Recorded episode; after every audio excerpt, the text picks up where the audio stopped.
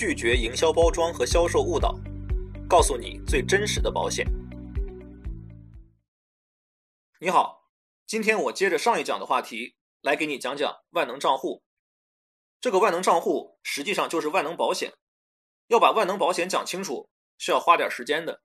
但是呢，我在这里不是给你上学术专业课，所以只从客户的角度挑几个和客户利益最相关的点来给你解读。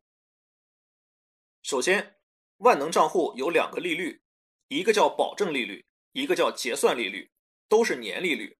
保证利率顾名思义，就是不管市场利率降到多少，哪怕是负利率，保险公司都保证。最低会按照这个利率来给你结算利息。这个保证利率是写在合同里的，有法律效力，只是各家公司给的利率水平不一样。现在市场上一般是百分之一点七五、百分之二、百分之二点五和百分之三这四种，百分之二点五的相对多一些。而结算利率就是保险公司实际给你结算利息时采用的利率。现在市场上。这个利率一般在百分之四点五到百分之六，百分之五左右的相对多一些，比如百分之四点八、百分之五、百分之五点三这样的。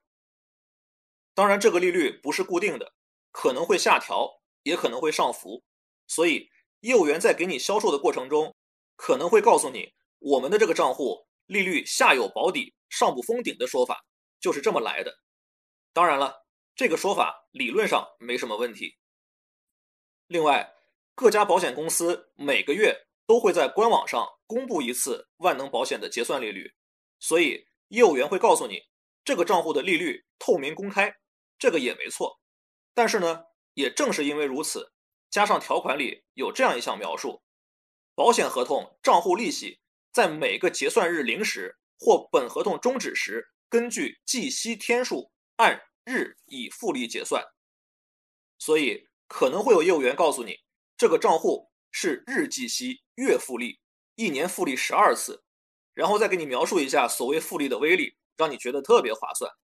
但实际上，日利率和月利率都是用年利率折算过来的，你根本不用管，只要看官网公布的年结算利率就可以了。好，这两个利率搞清楚了，那么这个万能账户里的钱从哪儿来呢？第一个来源就是你自己放进去的钱。包括你在买这个产品的时候所交的保费，可能大多数业务员会把它包装成开户费的概念，一般在一百块钱以内。但实际上，你想多往这个账户里放点钱也是可以的。还有就是在保险期间内，你可以随时往这个账户里追加保险费。所以业务员可能会告诉你，这个账户可以随存随取，和银行账户一样，而且利息还比银行高。不过呢。现在所有的万能险在保单生效的五年之内，从账户里取钱或者退保的话，是要收手续费的。五年以后就不收了。所以业务员有没有主动告诉你这一点，也可以作为一个判断他是否靠谱的标准。第二个来源就是定期转入的保险费，比如你在这家公司买了年金保险，年金保险返还给你的生存金，就可以作为万能保险的保费进入这个万能账户。说到这里，你一定已经明白了，保险公司之所以要开发尽早把保费还给你的这种年金产品，就是为了让你用来买年金保险的本金尽可能早的来进入万能账户，这样计算利息的基础金额才高，利益演示的数字才会更好看。年金保险见钱快，可以进入万能账户二次增值，收益更高。而且这个账户利率下有保底，上不封顶，每月公布，公开透明，随存随取，怎么样？是不是更容易打动人？还记得上一讲中小李的案例吗？如果他买第五年就开始返还的年金，加上这个万能账户，一直按照公布的结算利率百分之五来计算，到六十五岁的时候，他的账户里就已经能有四十三万一千九百零七元。而如果他买六十岁开始返还的养老年金，到八十五岁的时候，一共才能领回来四十三万零五百六十元。那这样看来，好像很明显，他应该买返还早的年金险呀。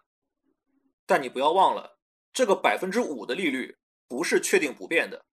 现在利率长期走低，基本上已经成为一个社会共识。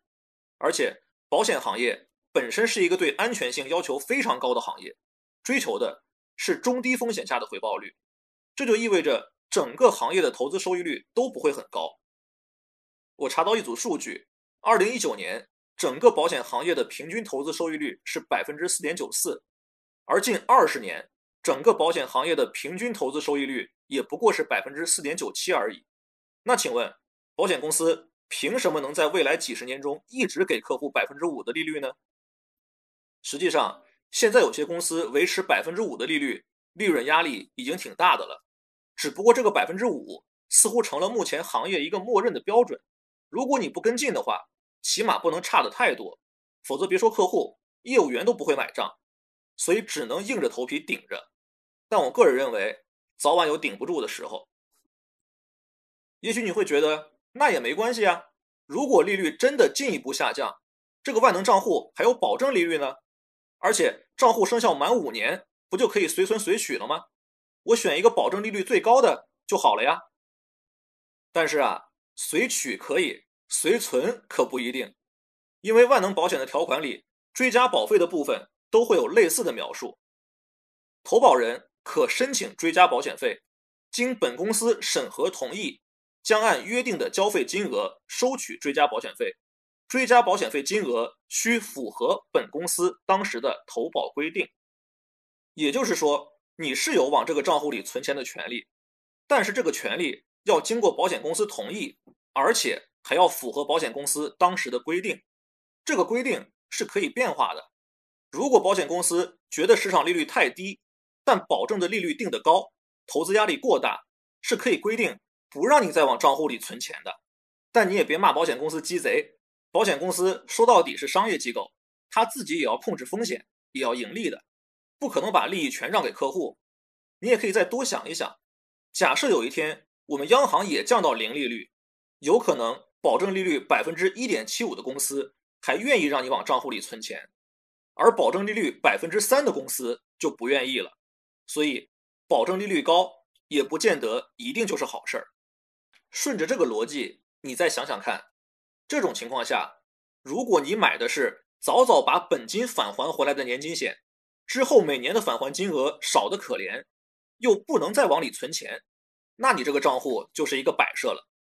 而如果这个账户降低到保证利率，那未来你账户里的钱依然有可能不如你买养老年金险拿回来的钱多。而且，如果你存这笔钱本来是为了养老，但是中途出现了其他诱惑，你觉得反正可以随存随取，那不如先取出来做其他投资，赚了钱再存进去。结果不幸亏损了，后来账户里又不能存钱了，那你的养老目标还能不能实现呢？这些情况会不会发生呢？什么时候发生呢？没有人知道。但是为了长期目标存钱，意味着延迟消费，是反人性的。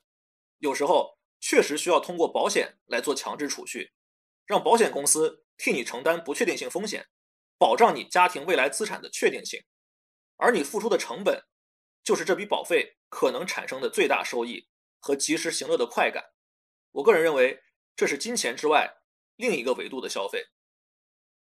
所以啊，这种快速返还本金的年金险加万能账户的组合，实际上和保险的本质背道而驰。纯粹是为了抓住客户要收益的心理误区而诞生出来的畸形产物。但让我觉得可悲的是，这种产品这两年好像越来越有成为主流的趋势。不过，在当前的利率环境下，从中短期来看，万能账户的安全性和收益率还是很有价值的。建议你买返本没那么快的年金产品，锁定长期利率，然后搭配万能账户，以追加保费的方式获取中短期的收益。这样可能更稳妥一些。最后呢，我还想告诉你，万能账户还有一些费用是客户有权利知道的。下一讲我们再接着聊。